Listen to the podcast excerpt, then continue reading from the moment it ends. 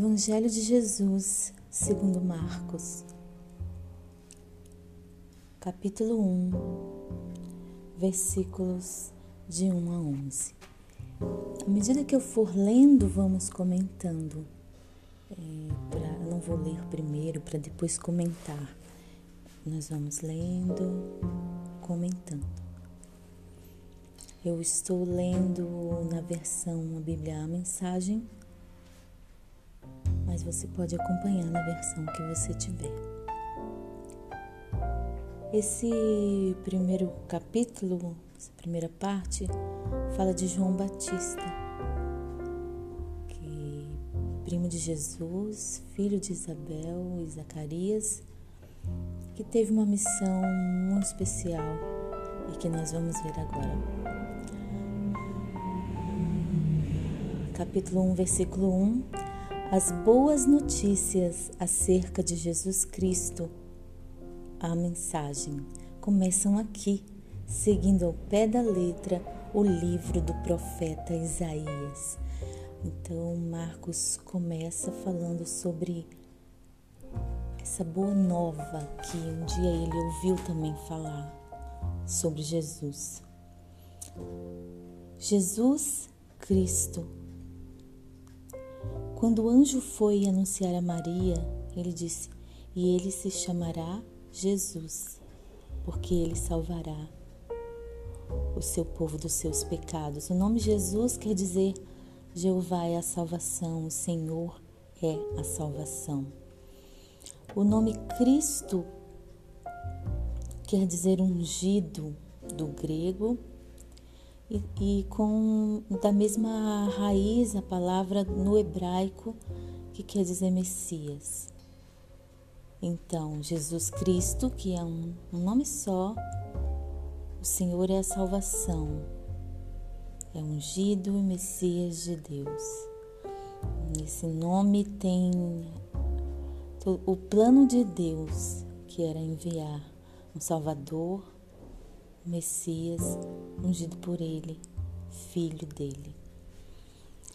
E Marcos fala aqui que, seguindo ao pé da letra, o livro do profeta Isaías. Aí tem um trechinho aqui de Isaías 40, versículos 3 e 4, se quiser anotar. Observem com atenção: enviei meu mensageiro adiante de vocês ele preparará a estrada para vocês. Trovão no deserto, preparem-se para a chegada de Deus.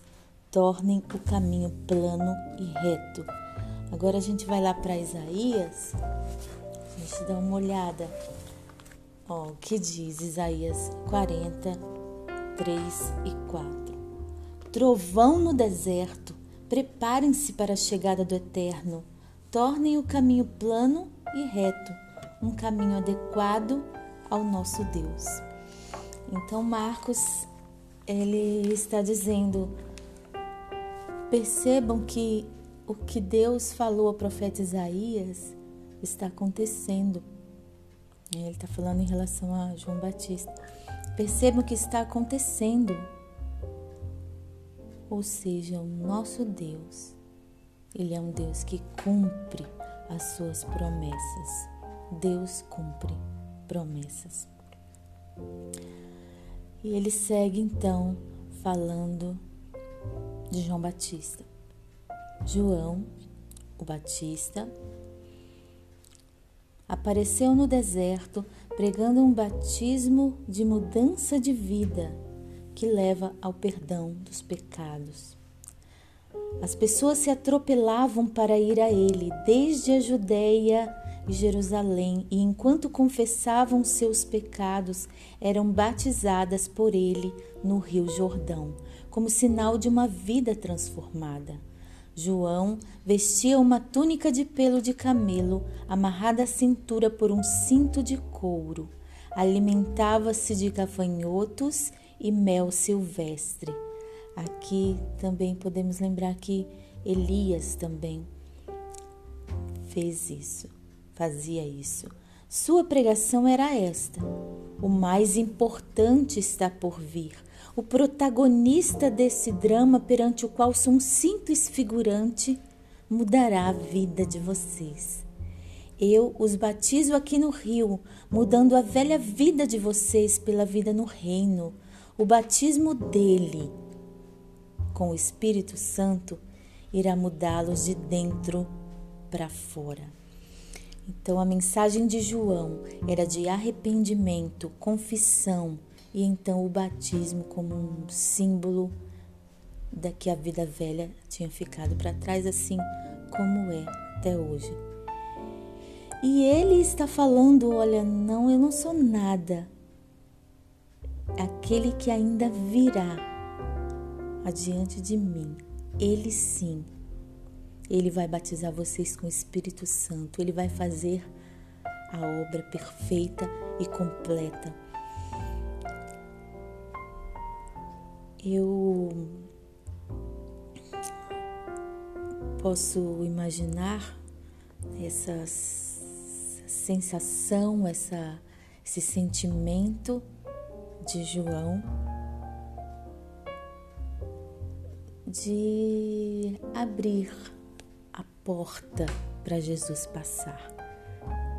Então ele tinha essa consciência e ele era então chamado de trovão deserto porque ele tinha essa mensagem verdadeira, porém dura, porém firme, forte, um grito de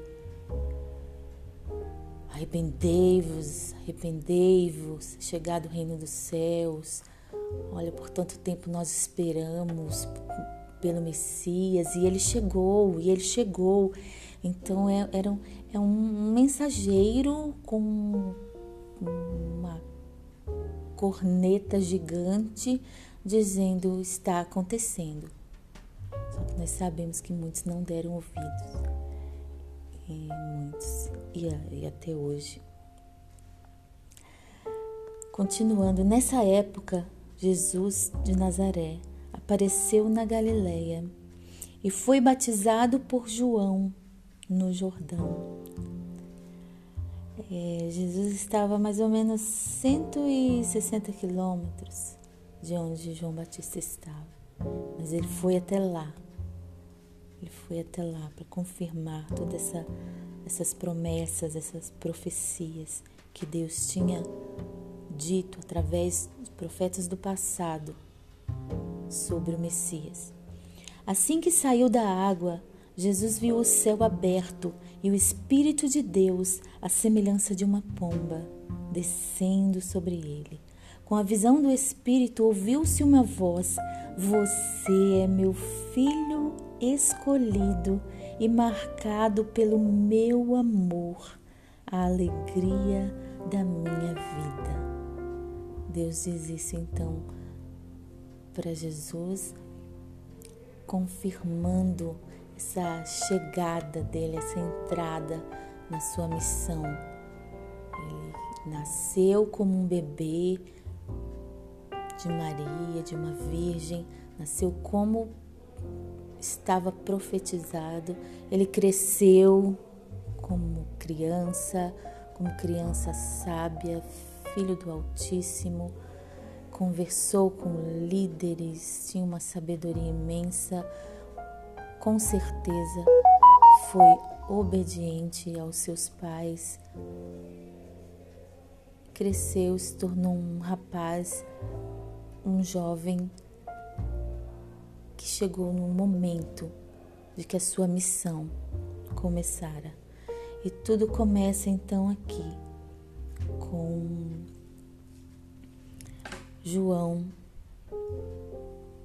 pregando no deserto, o deserto como um sinal até mesmo do vazio, dessa espera, essa espera pelo Messias. O povo vivia sofrendo desde o Egito e todas as, as prisões e todos os exílios, e, aí, e assim também sofriam na mão dos romanos, e eles, até mesmo confundidos com alguém que iria libertá-los desse jogo também político, social, mas eles esperavam por alguém que viria. E Jesus então veio como prometido e nós vamos conversar sobre todos esses acontecimentos dentro do livro de Marcos, em alguns áudios ainda.